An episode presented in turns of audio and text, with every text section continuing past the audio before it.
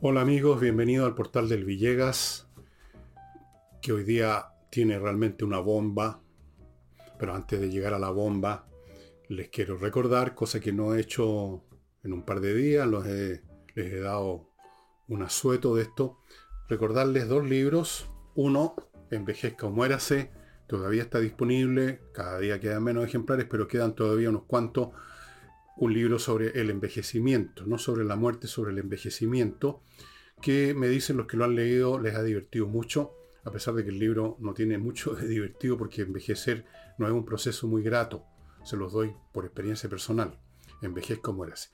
Y luego está este que los acontecimientos que voy a comentar hoy día le dan nueva fuerza a lo que les he estado diciendo, en el sentido de que los acontecimientos, las cosas que se van conociendo acerca de los acontecimientos del pasado reciente, o mediano, o mediato, me han ido dando la razón y han ido probando que yo no me dediqué a escribir un libro basado en una especulación gratuita, sino que en una especulación siguiendo la lógica y algunos breves, mínimos elementos de información, muchos de ellos al alcance de todo el mundo, pero que había que procesarlos un poco. Insurrección, ¿qué fue lo que realmente ocurrió en octubre del año 19, en vez de este llamado y sacralizado estallido social, que de estallido social no tuvo nada salvo un maquillaje post factum, que aquí explico cómo se hizo y se organizó.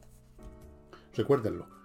En el villegas.cl slash tienda ustedes llegan a la tienda donde está este libro, el del envejecimiento, este de Matinever muy noche, que se los he mostrado también, creo que está aquí unos pocos. Eso. Segunda cosa, les quiero recordar que está todavía vigente la exposición de las esculturas de Laila Abilio en el Instituto Goethe, que se encuentra en Avenida Holanda número 100, horario normal de oficina. Y ahí ustedes pueden encontrar piezas muy interesantes. Yo sé de alguna persona que ya compró dos de distintos materiales, de distintos tamaños y de precios, algunos súper accesibles. En general todos son muy accesibles, unos más que otros por supuesto. Un hermoso regalo original en vez del el eterno, perdonen, los que venden estas cosas, el eterno juego de cuchillería que se regalan los matrimonios.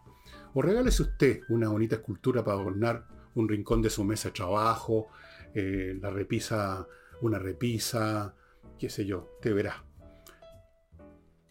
Avenida Holanda, número 100, Instituto Quete, las esculturas de Laila Avilio. Y vamos a entrar en materia con el escándalo del minuto y que tiene o puede tener y debiera tener consecuencias enormes, enormes. En este momento, mientras yo hago este programa, en el gobierno están como locos tratando de contener esto, el escándalo, convertirlo en una cosa más manejable, tratar incluso de desviar la culpa hacia las Fuerzas Armadas. Ya hubo una renuncia hoy día, que estoy grabando, de un general que estaba a cargo de un organismo hackeado, porque ese es el punto al que vamos a llegar.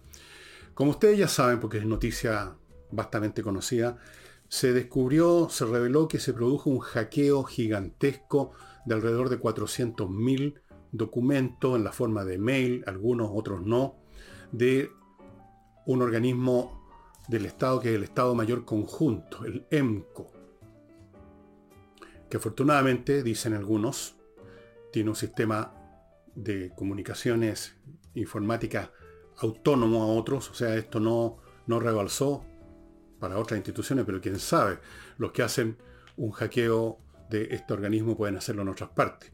Ahora, Maya Fernández apenas supo esto volvió de inmediato a la carrera en un avión. Está en este momento, mientras hablo, reunida con los, con los jefes, con los más altos mandos del ejército, de la Fuerza Aérea y la Marina, en un llamado comité de, crisis. Tenía que haber un comité de una mesa, eso es infalible. 400.000 documentos, mail, la gran parte de ellos. Ahora, ¿Dónde está la gravedad? El gobierno seguramente va a intentar concentrar la gravedad o incluso identificarla completamente con el tema de que se haya producido una brecha en esa institución, que haya habido una entrada a las bases de datos de ese Estado Mayor Conjunto. Y por lo tanto, ya, ya, cayó, ya cayó la cabeza de un general a cargo de eso. A pesar de que entiendo que el general le advirtió a la señora Maya Fernández que había problemas de debilidad informática en los sistemas de las Fuerzas Armadas, entiendo que en general. Antes de eso, Microsoft o Microsoft le había advertido a las Fuerzas Armadas que existía este problema. Las cosas se dijeron verbalmente, algunos reclaman que esto debió haberse, haber seguido los mecanismos regulares, que en la administración pública son papeles, pero en temas de inteligencia no se usan papeles. Eso ya es como mucho de impericia o de incompetencia. La comunicación es verbal. Obviamente. Ahora, el gobierno va a tratar de centrarse en ese aspecto de este asunto, que hubo una brecha. ¿Quién la cometió? El gobierno no ha dicho una palabra, que yo sepa hasta este minuto. Información que yo he recibido, que he visto, señalan que esto fue cometido por organismos de inteligencia de países, de otros países. No sudamericanos no sudamericano.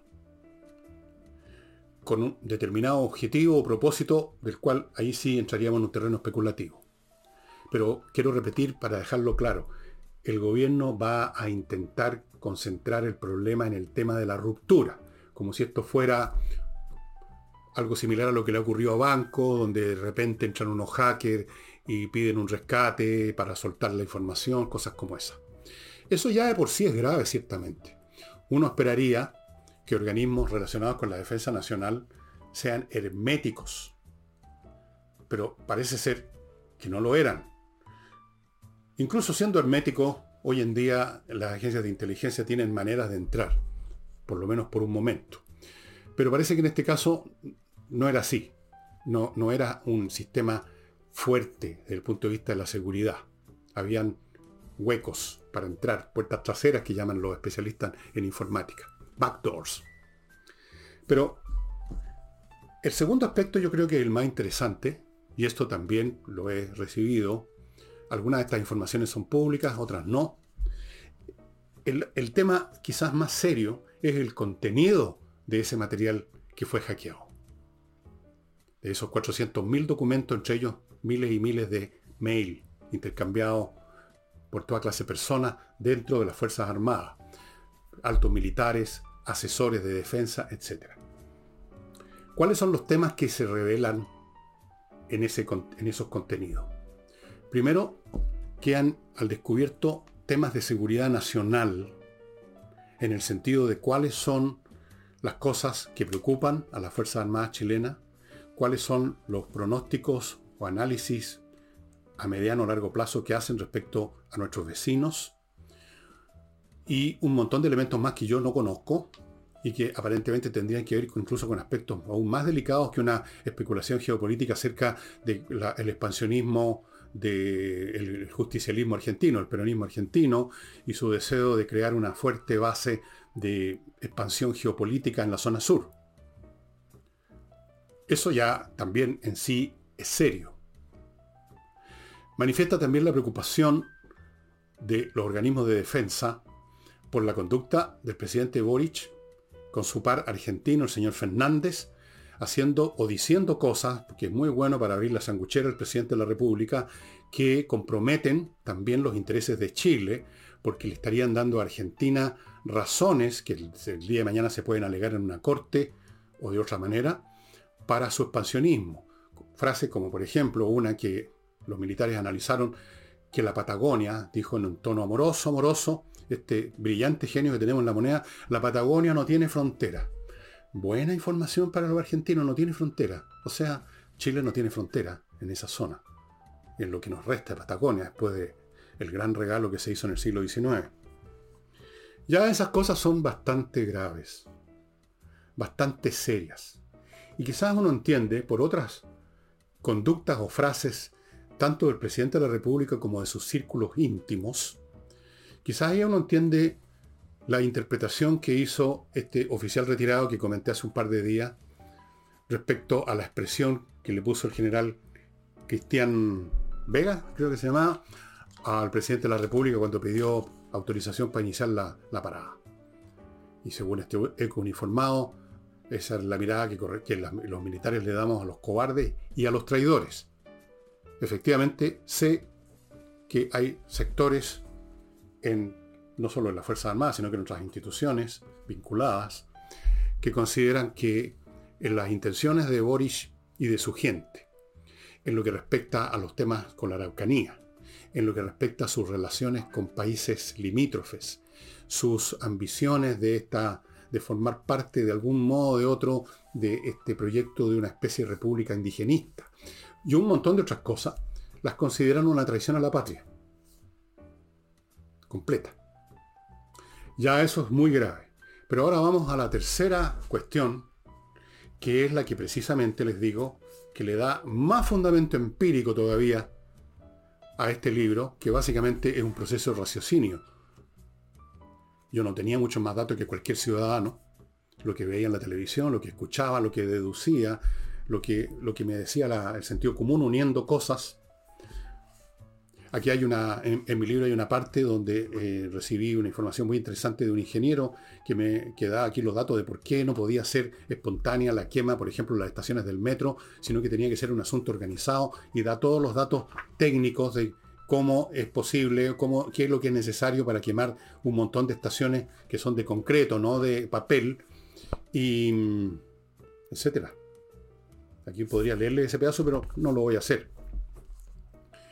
Bien, ese tercer aspecto que le da más fundamento a mi libro es que según estos documentos, las Fuerzas Armadas tienen pleno conocimiento, y cuando, cuando las Fuerzas Armadas tienen pleno conocimiento de algo, se refiere a que sus actividades de inteligencia han detectado, han fotografiado, han grabado, tienen pruebas, digamos, físicas, y no es meramente una especulación, de la participación de numerosos partidos políticos y personeros políticos en la organización, planeación del llamado estallido social,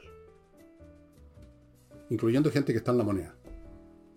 Eso es lo más grave que puede haber. Aquí tenemos un régimen político de una coalición que encontró su legitimación en el supuesto estallido social que habría revelado las iniquidades del modelo capitalista, que habría eh, demostrado y todavía insisten en eso, como el embajador de Chile en España, las desigualdades y las, por lo tanto, las tensiones, los resentimientos y las rabias acumuladas porque habría aumentado la concertación en 30 años, la desigualdad. Es un argumento que siguen usando y que lo usan todo el tiempo, que lo usó el señor Boris en las Naciones Unidas, nada menos.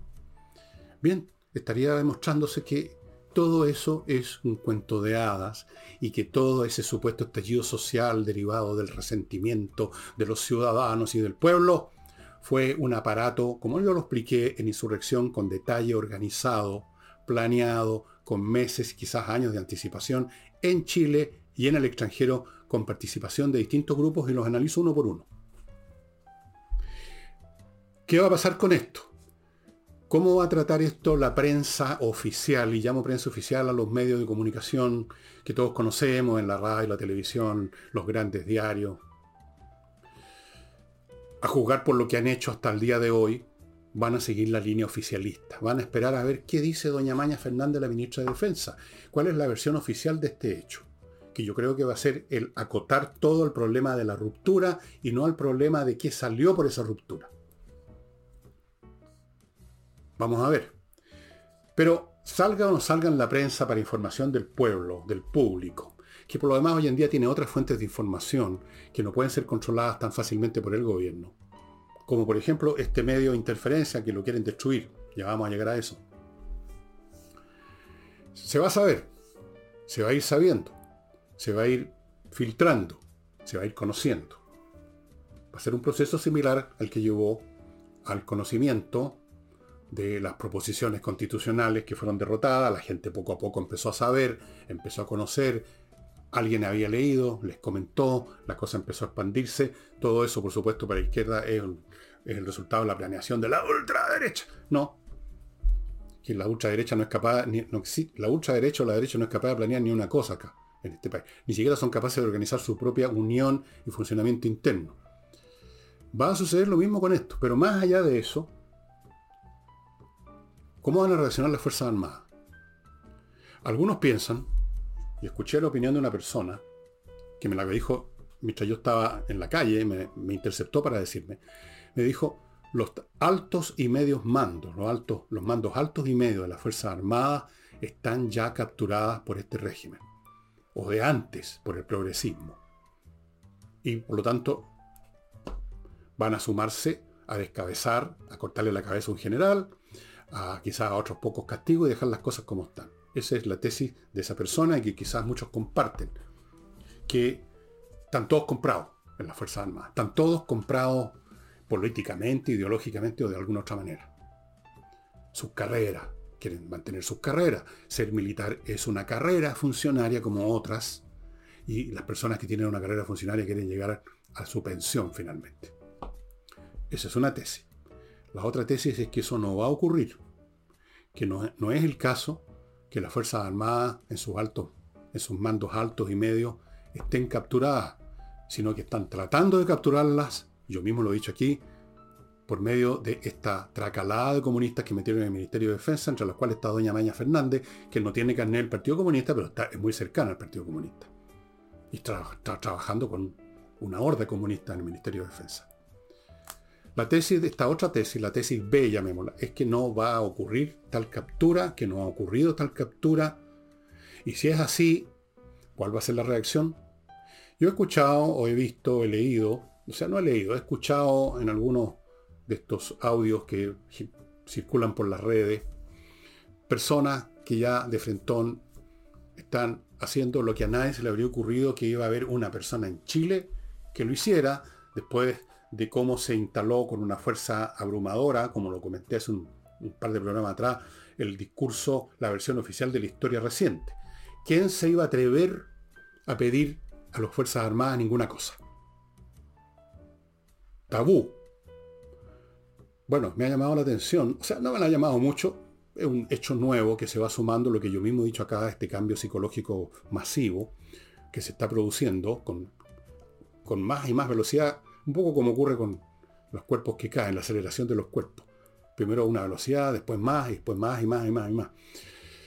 He visto, he escuchado audios de personas que dicen aquí simplemente tendrían que sacar a toda esta gente, a toda esta clase política corrupta, vendida o cobarde o las tres cosas al mismo tiempo a patadas de todas partes.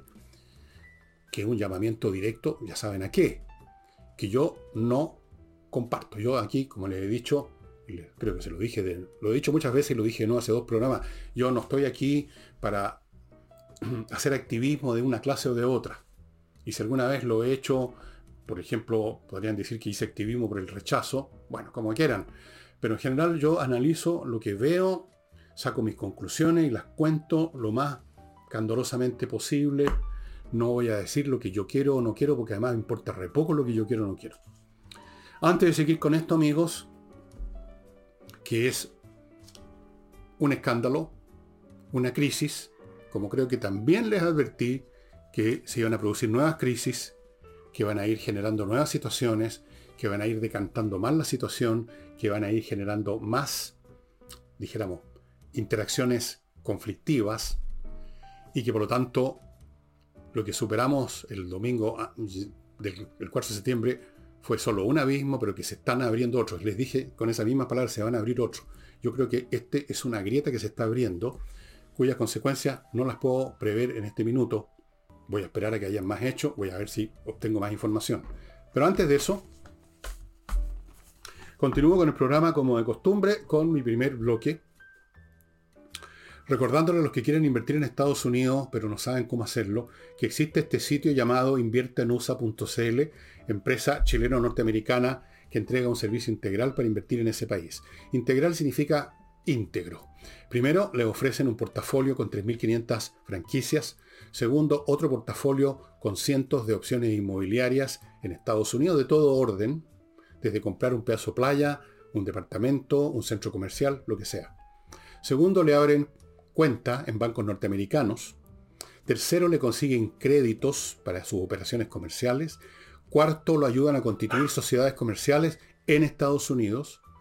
Quinto, lo asesoran. En cualquier momento que usted tenga duda en ese mercado que desconoce, lo asesoran. Y sexto, le pueden conseguir una visa residencia. Todo en inviertanusa.cl.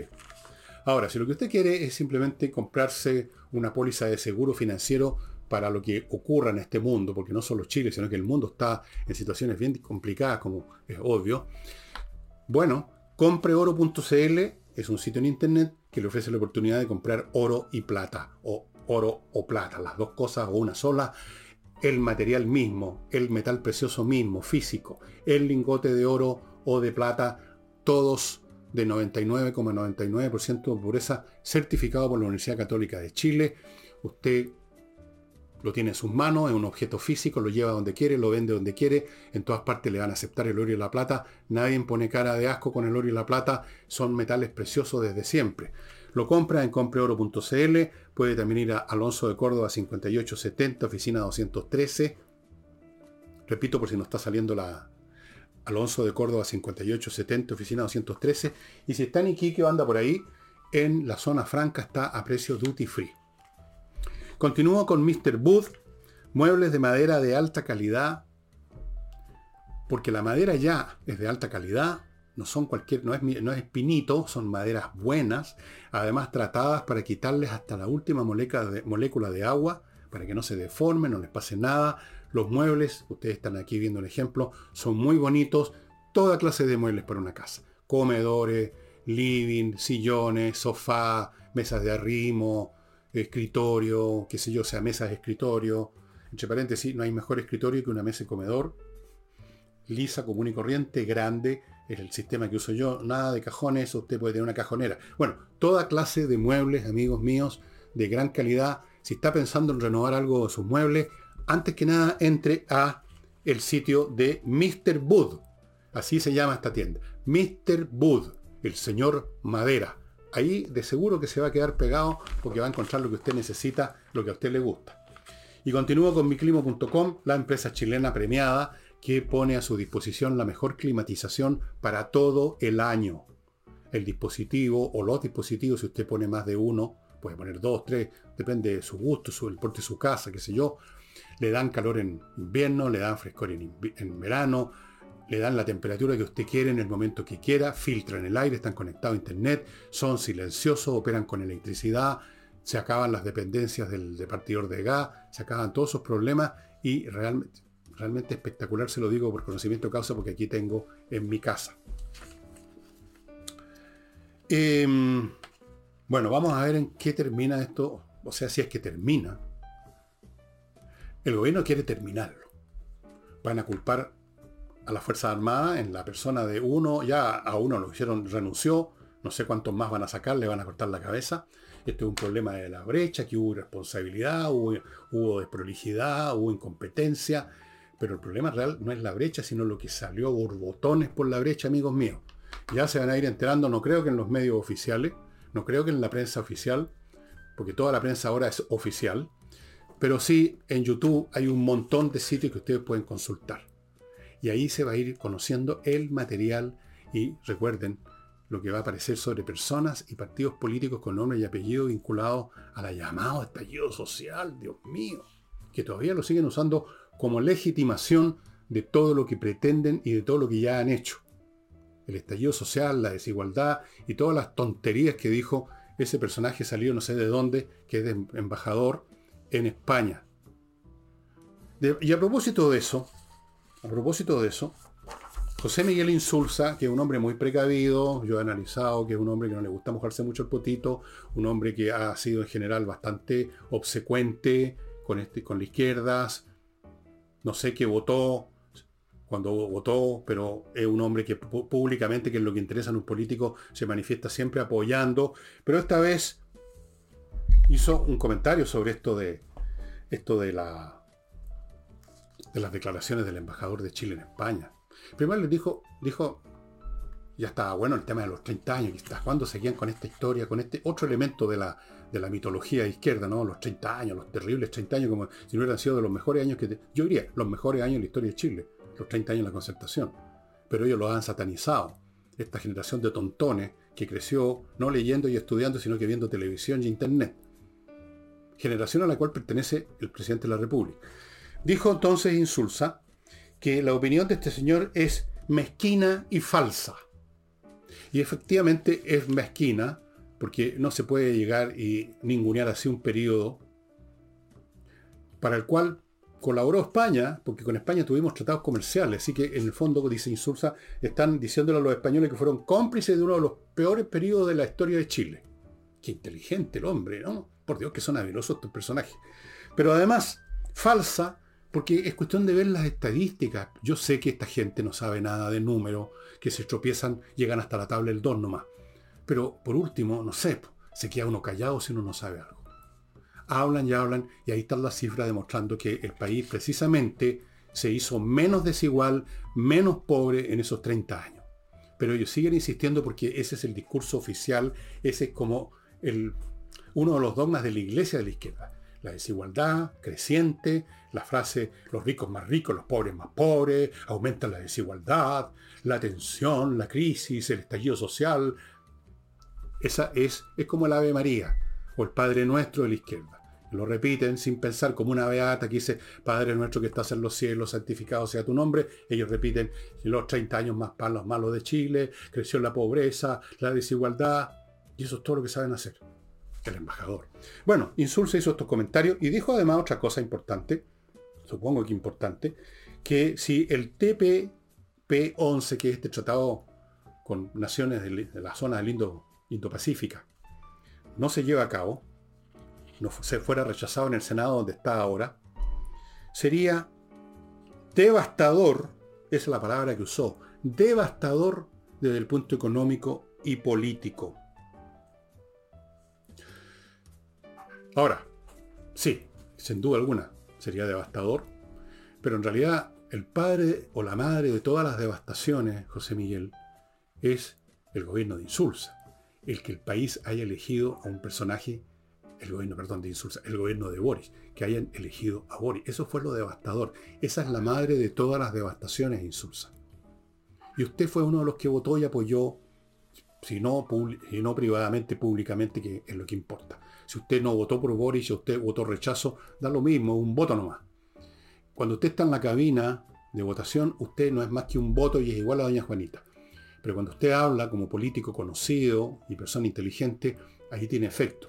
Y cuando ha hablado ha sido en general para apoyar a esta tropa de colegiales ignorantes y pretenciosos que están en la moneda y en todas las reparticiones del Estado.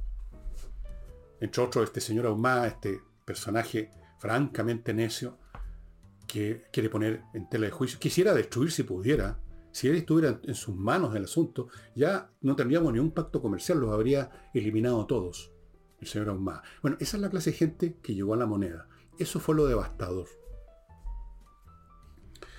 Y mm, ahora,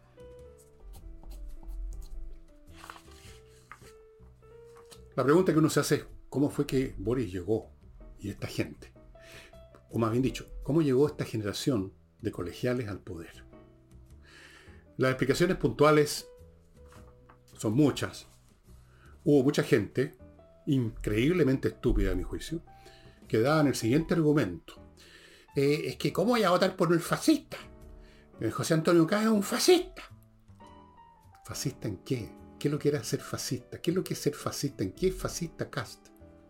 O sea, porque es cristiano es fascista, porque cree en la propiedad privada, en la propiedad privada y en las empresas y en la inversión es fascista. Bueno, entonces yo también soy fascista. Y somos, la mayoría de los ciudadanos somos todos fascistas entonces. Miren ustedes, Eso fue una explicación. Por descarte habrían votado a muchos por Boris. Otro, bueno, porque tienen la convicción de que este modelo económico que sacó a tantos millones la pobreza, que hizo que el país creciera, que se hiciera la ilusión de llegar al primer mundo, a ser un país desarrollado. Para ellos eso no, no vale en absoluto, es una ilusión de nosotros los tontos, los, fascistas pobres, y lo que hay que construir es el modelo comunista o socialista o no sé, o madurista o chavista o, o o indigenista o cualquier otra de las tonteras que se les ocurren y que no funcionan, como se ha demostrado una y otra vez hay un grupo de gente que votó entonces porque tiene esa convicción religiosa. Son los beatos, los, los feligreses de ese credo. A eso se une la gran generación joven. Me refiero a gente de entre 35 años como la edad de Boris, hasta los 16, 15, lo que sea. Una generación profundamente ignorante, profundamente analfabeta, criada ya con muchos temas solucionados durante los años de la concertación, con universidades, muchos de ellos que no tenían dedos para el piano, pero podían entrar a universidades encalillando a su papá, ilustrando sus mentes con la televisión y con la internet y con folletería infantil, eh, conectados unos con otros a lo largo y ancho del mundo, una generación que no piensa, estoy hablando en promedio, por supuesto hay excepciones, estoy hablando del personaje promedio de esta generación, que quizá usted lo tiene en su propia casa, lamentablemente. Tal vez uno de sus hijos o todos ellos son así. Profundamente arrogantes, creen que se la saben todas. Creen que ellos vinieron a salvar el mundo. Creen que ellos descubrieron los temas ambientales. Creen que ellos descubrieron los temas de los problemas de las mujeres en las sociedades que ahora llaman patriarcales. Las sociedades patriarcales. Creen que ellos tienen, aunque no lo tienen porque no saben en qué consiste un modelo de vida mejor que el de la empresa privada, el del capitalismo, que ellos tienen algo que no pueden definirnos porque no lo tienen definido ni para ellos mismos. No nos pueden contar en qué consiste, pero es una aspiración vaga como la de un adolescente tonto que aspira, no sé, por el amor eterno con alguien. Una cosa así. Bueno, esa generación se miró en el espejo en Boris, se miró en el espejo en Isquiasiche, en todos esos jovencitos, en todos esos tontoncitos, y, los eligieron. Esto es un tema generacional en gran parte. Ahí están. Ahora, desde el punto de vista de la historia de la longue durée, como decía el historiador Ferdinand Brodel, de la historia de larga duración, eventualmente esto será considerado en unos años más por los historiadores o por los ensayistas que escriban sobre el momento presente en Chile, será considerado como un erupto histórico, un hipo que tuvo el país, una cosa que no tiene nada que ver con el discurso normal. Es como estar cantando un área y tener un eructo, digamos. No, no corresponde, ¿no es cierto? La gente se incomodaría en el teatro. Pero luego sigue la ópera. El erupto fue una interrupción, breve, torpe y fea, pero nada más. Yo espero que sea así. Yo espero que sea solo un erupto y no sea el principio de caer, como lo he descrito muchas veces, por un tobogán hacia la ruina completa, porque eso también es posible. Ahora, la ruina completa nunca existe, los países se pueden recuperar, pero el problema es que nosotros, los seres humanos, vivimos en el presente, no vivimos en ese tiempo ahistórico en que, en paradojalmente escriben los historiadores. Nosotros estamos sufriendo, experimentando los errores, las estupideces, las niñerías que se hacen ahora y no nos sirve de consuelo que en 50 años más los historiadores digan, bueno, pero eso duró solo 15 años, es un hipo considerando la larga duración. Efectivamente, pero para nosotros va a ser o todo lo que nos resta de vida en el caso mío y, gran parte de la vida para, la gente más joven. Eh, bueno, es una cuestión en gran parte generacional. Es un tema aún más complejo que eso, yo sé, las nuevas generaciones que llegan a una sociedad inevitablemente por el hecho de que nos reproducimos y aparecen las guaguas y los niños, eh, no necesariamente traen consigo en, su bagaje una revolución como la que estamos viviendo ahora no solo en Chile, sino que en buena parte del mundo. Hay un periodo histórico en que, por diversas circunstancias, eh, cada generación replica la anterior. Son educados conforme a las normas y valores de la generación anterior. Hay un control muy fuerte parental o de las instituciones educativas y los niños se convierten en adultos en miniatura que más o menos repiten con algunos cambios lo que hacían sus padres y sus abuelos. Esos son periodos, digamos, de reposo histórico. Hay otros periodos en que las nuevas generaciones llegan justo en el momento en que las circunstancias de todo orden que hacen posible, condicionan el orden social, están transmutando, cambiando, algunas cayéndose a pedazos, y se generan nuevas situaciones y problemas Y entonces se rompe esta continuidad histórica y ya esa nueva generación no es como sus padres. Tienen una sensación, que en eso pueden tener toda la razón, de que las normas de sus padres, los paradigmas de sus padres ya no funcionan tan bien o funcionan definitivamente mal, se requiere otra cosa. Pero hasta ahí llega su conocimiento. Olfatean como Hamlet, algo huele mal en Dinamarca, pero no saben qué es lo que está oliendo mal, qué es lo que se está descomponiendo y cómo resolverlo. Y eso es lo que estamos viendo con la generación actual. Entonces ellos quizás, su arrogancia nace de que están convencidos de que efectivamente están viendo las falencias del orden social tal como existe. Pero eso no es suficiente, lamentablemente. No basta con ver las falencias. No basta un médico que llegue a su casa y diagnostica bien la enfermedad que tiene, porque usted espere que después le dé el remedio, el tratamiento. Si no se lo da, no sirve de nada la visita médica.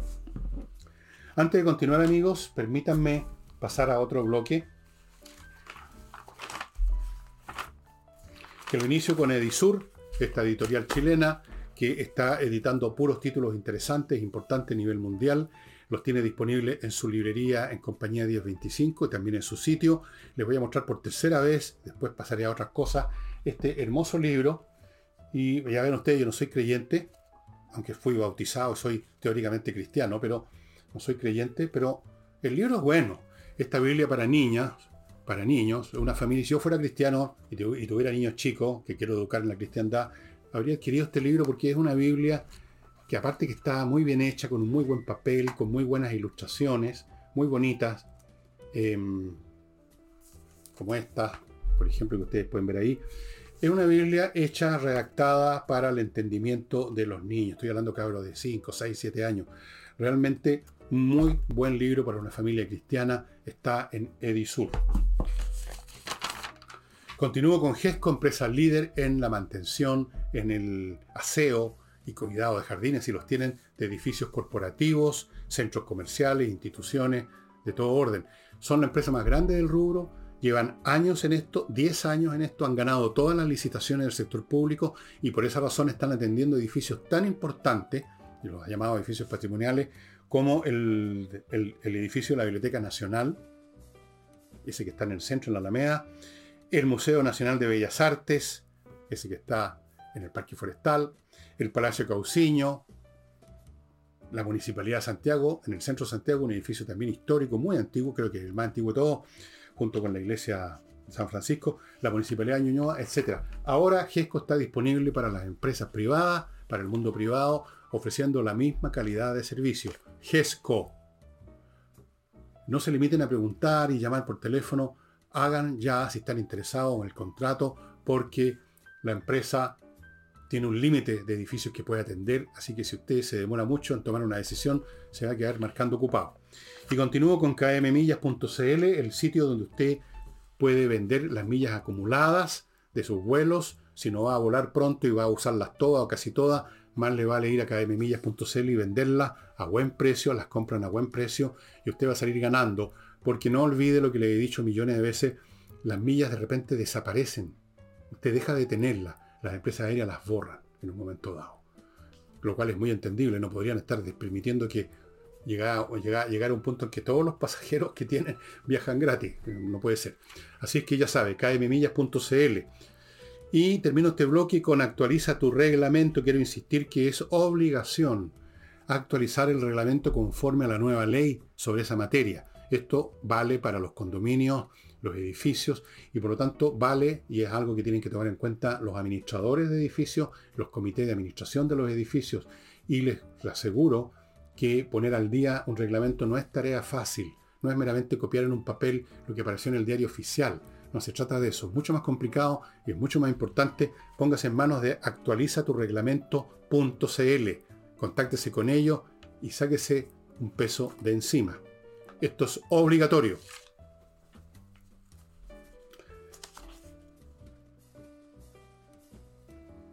Bien. Tenemos entonces algunas otras cosas pequeñas antes de entrar un tema, si es que me alcanza el tiempo que me ha alargado bastante hoy día la Corte Suprema confirmó la presión preventiva del señor Yaitul, lo cual significa que rechazó el recurso de amparo que presentaron los abogados. Ya la Corte de Apelaciones había rechazado ese recurso, ahora la Corte Suprema, así que el asunto quedó legalmente zanjado y este caballero va a tener que estar en prisión preventiva durante el tiempo que dura la investigación.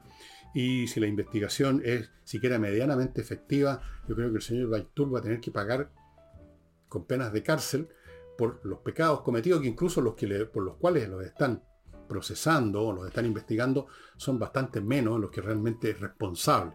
Porque el señor Yaitul, como dirigente de la CAM, es cabeza de múltiples crímenes. Sin embargo, no es por eso que se le está procesando.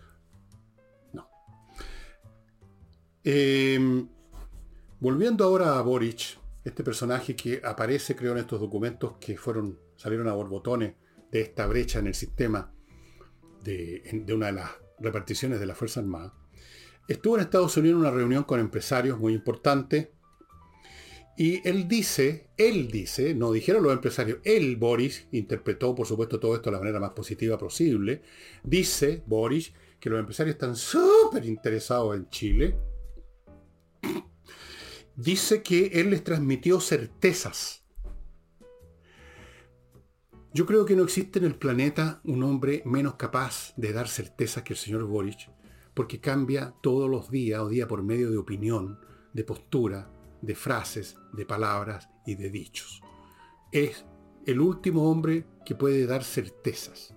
Fuera de eso, yo no veo cómo, en qué sentido los empresarios que buscan certezas que protejan sus inversiones. Podrían sentirse asegurados con un presidente que quiere empujar una reforma tributaria que evidentemente va a significar más impuestos para las empresas, con un gobierno, con una coalición política en que es central el papel del Partido Comunista, que no cree en la propiedad privada, no cree en la empresa privada, y que lo único que quisiera es cortarle el pescuezo a la empresa privada y montar otra variante fracasada del socialismo, el comunismo. ¿Qué certeza puede dar Boris, salvo la certeza de que no puede dar certezas? Y la certeza que ningún elemento de su agenda, de su agenda como candidato y de su agenda en la moneda manifiesta un interés prioritario en el tema inversión, en el tema empresa. Lo menciona porque qué otra cosa de mencionar en una reunión con empresarios. Pero nunca está en el primer lugar. El primer lugar en la agenda de Boris es la revolución. Es cambiar las instituciones, es terminar con la AFP, con la ISAPRE, con la educación privada, ponerle límites estrictos a la propiedad privada, aumentar los impuestos, y mil cosas más. Incluso convertir quizás en cuerpo legal el cómo hablar del tema del gobierno pasado, del gobierno, perdón, no pasado, el gobierno Pinochet, y empezar, como quisieran los comunistas, a convertir esta en una sociedad comunista donde existe un pensamiento oficial y nada más. ¿Cómo podrían, ¿De qué podrían tener certeza entonces los empresarios? Ninguna. El señor Marcel también está tratando en Estados Unidos de hacer lo mismo, de anestesiar a los empresarios. Pero los empresarios, especialmente los empresarios importantes, no son hueones, pues si no, no serían empresarios importantes. Estarían empujando un carro manicero a lo mejor. ¿Cómo le van a creer a Marcel? ¿Cómo le van a creer a este personaje vacilante, cambiadizo, oportunista que es Boric? Un hombre que va a las Naciones Unidas e inmediatamente resucita una vez más el cuerpo de Salvador Allende un hombre que tiene a diplomáticos que hablan de las tremendas desigualdades que provocó qué? El sistema capitalista. No importa si ese sistema funcionó y sacó de la pobreza, pero provocó mucha desigualdad, la desigualdad, por los que le tienen odio la desigualdad, los de abajo. Lo odian mortalmente, los pencas siempre la desigualdad, porque es esa, la desigualdad lo que los pone a ellos abajo y a otros arriba. Es un tema bien simple, es un tema, digamos, psicológico más que político, psiquiátrico quizás. Así es que Vamos a ver. Ahora, yo no digo que yo deseo que no vengan inversiones a Chile. Vuelvo a decir, yo no hago, no, expreso mis gustos personales. Yo quiero que vengan inversiones, yo quiero que todo funcione bien. Yo quisiera que este gobierno funcionara bien. Yo no voté por Boris, pero ojalá que funcionara bien. Si yo vivo aquí, pues no me voy a ir. Estoy observando los hechos. Vamos a ver si viene una oleada de inversionistas americanos a Chile. Ojalá. Pero se hace difícil con este régimen que tenemos. Y ahora voy al tema que mencioné a la pasada, al principio, sobre este medio interferencia, que no es precisamente un medio de derecha, el director, don Víctor Herrero, es un hombre que absolutamente, un hombre de izquierda, me parece a mí, o progre en general, fue muy, muy adversario del gobierno de Piñera, pero resulta que lo quieren reventar este gobierno. ¿Por qué?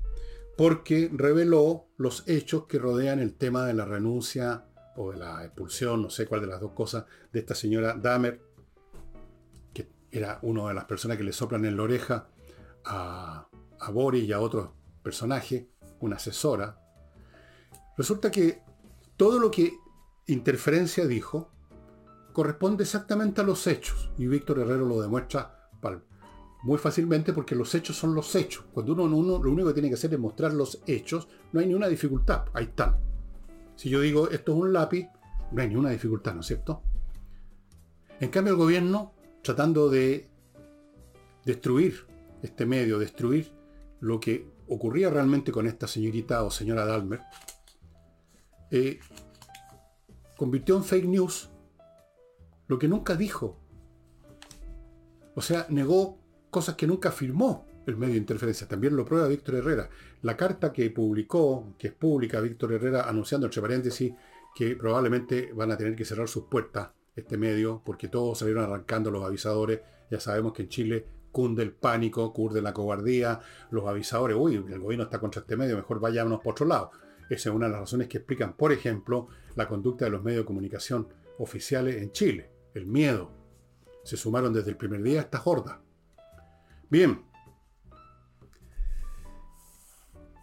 Y decía Víctor Herrero algo que yo me he comentado en algún programa, en el sentido de que la izquierda encontró en este concepto de la fake news una manera aparentemente plausible y bien envaselinada para que se la pongan por donde usted sabe los ciudadanos, encontró una manera de negar las cosas que quieren negar, o sea, encontró una manera de mentir.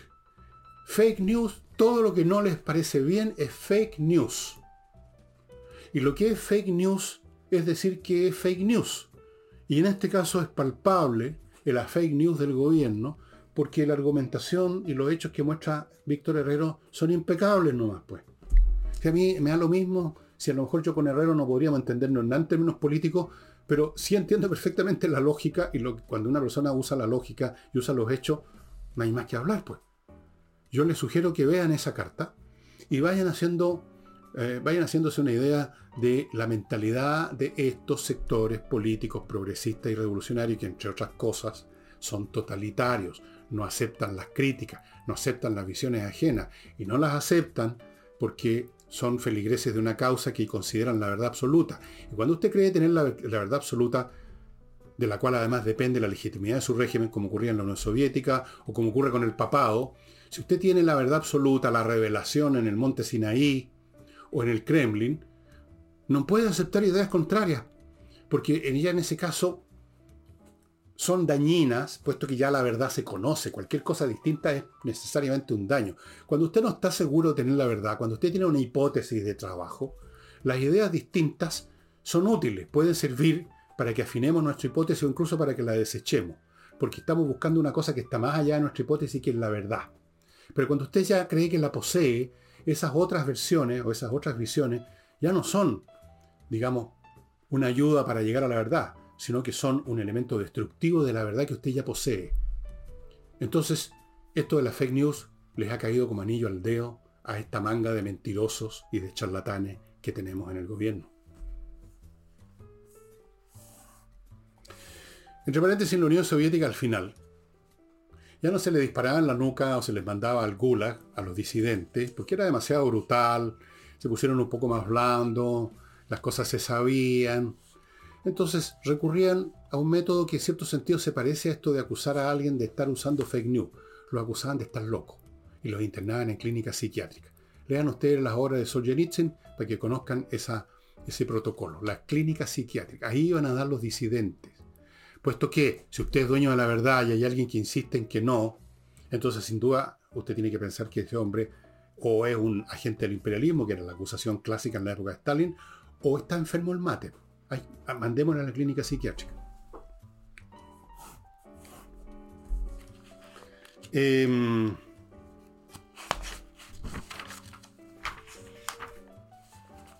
Tenía algo más por aquí, estimados amigos. Sí.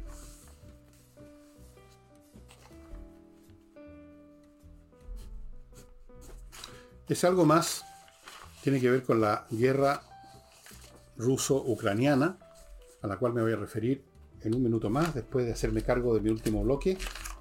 Amigos, lifebalancechile.com, la manera de ponerse en armonía con su propio cuerpo, de bajar esos kilos de más, que siempre son muchos kilos de más, o mejorar su estado anímico, porque dicen que el deporte hace bien, yo creo que sí.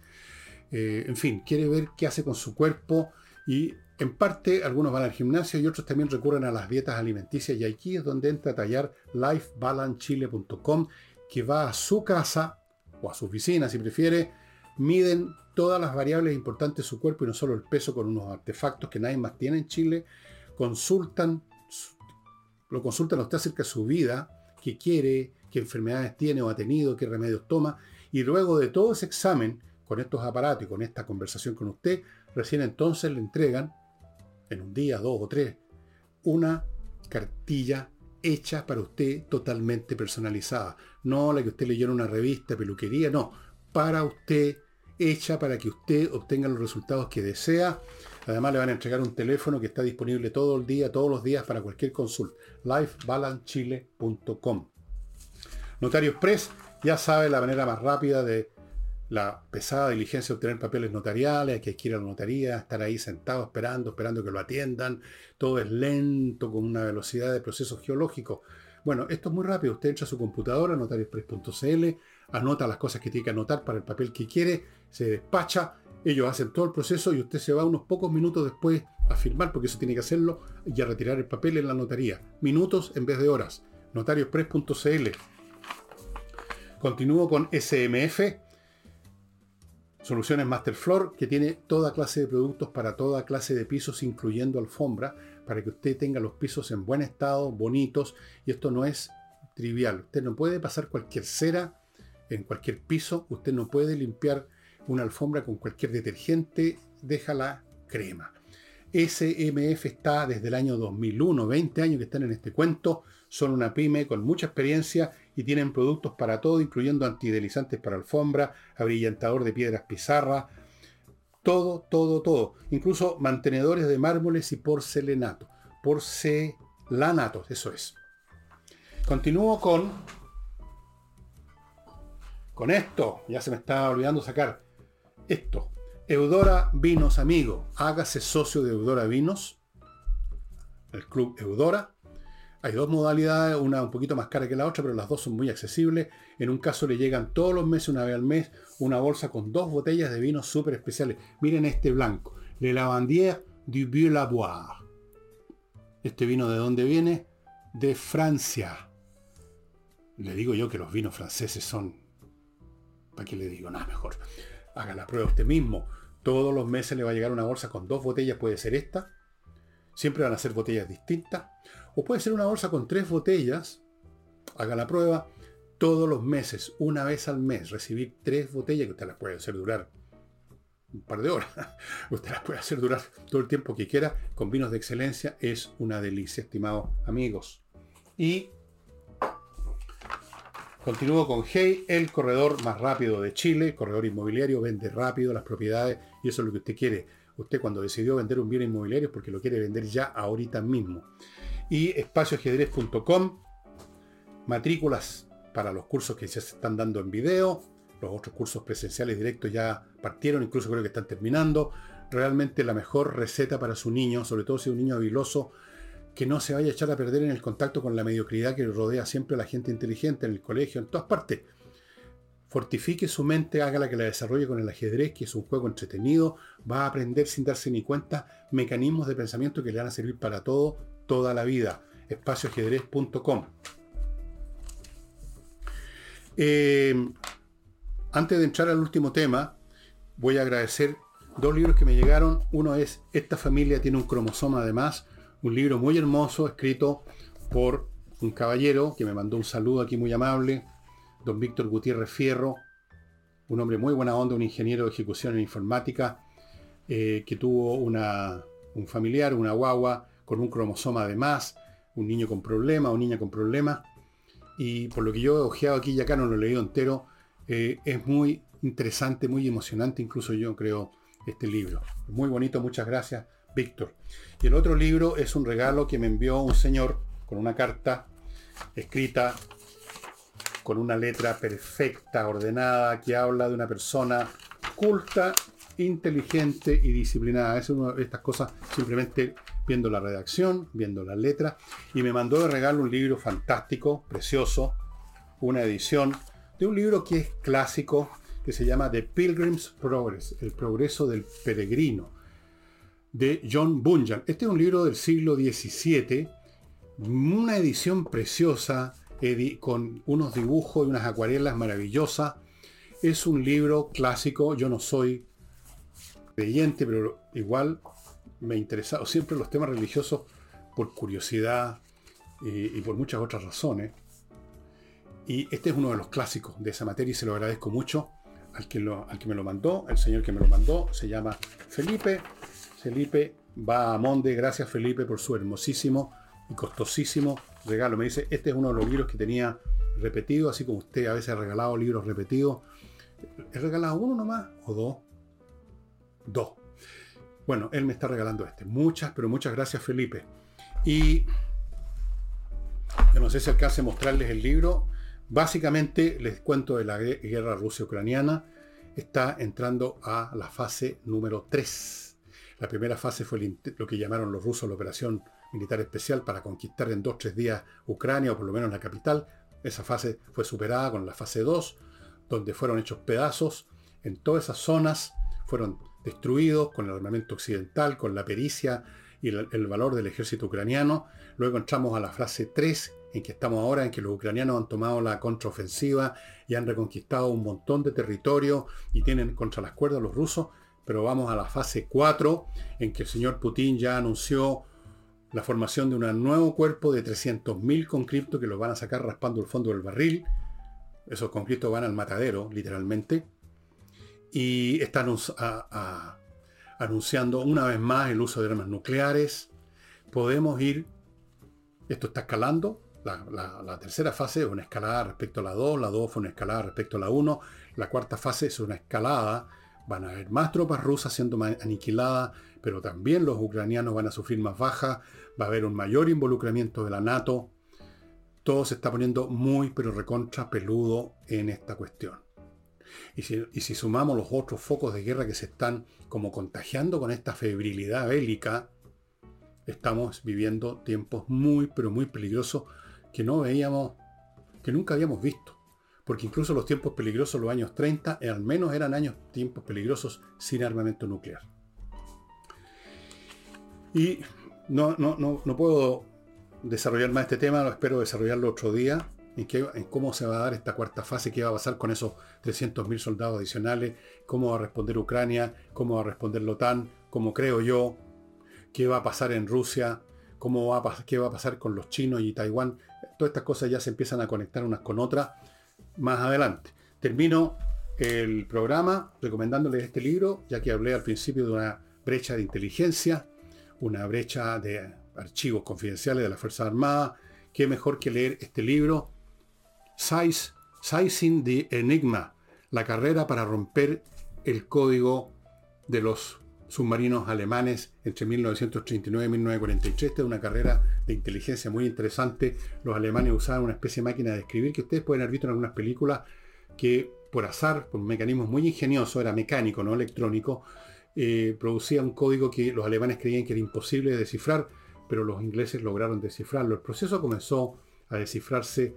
Los primeros intentos fue, lo hicieron la inteligencia polaca, después esto pasó a manos de la, de la, de la a Francia, luego esto pasó a Inglaterra, Francia ya estaba invadida, y ahí se logró descifrar. Y aquí está la historia de cómo se llegó a los códigos de los submarinos, las comunicaciones entre el submarino, los submarinos y el alto mando, para dónde tenían que ir a, qué convoy tenían que tratar de emboscar. Eso era fundamental. La guerra, la Segunda Guerra Mundial se libró muy importantemente en el Atlántico contra los submarinos alemanes.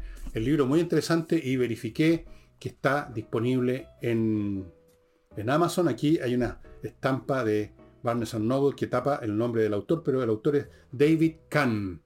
Lo van a encontrar fácilmente. K-A-H-N. Sizing the Enigma. Tiene varios libros relacionados con el tema de los códigos, que es lo más interesante, la, la criptografía. Yo algún día les voy a contar cómo hacer algunos códigos para mail, súper simple, usando algunos instrumentos matemáticos bastante simples, pero que son suficientes para dejar colgado la brocha a cualquier persona que no sea un criptógrafo. Sizing the Enigma. Y con eso, amigos, este programa especialmente largo terminó y vamos a ir viendo cómo va explotando este tema del material que brotó a borbotones de este comando del Centro de Estudios de las Fuerzas Armadas, no me acuerdo ya cómo se llama, ECOM, el, em, etc. Vamos a ver cómo logra o intenta el gobierno controlar esta hemorragia de información, tratando de convertirla en un problema de la herida y no de la hemorragia. Y eso sería todo por hoy. Nos estamos viendo mañana sábado con un tema que ya más o menos lo tengo en mente, pero no se los voy a contar todavía porque lo podría cambiar último minuto.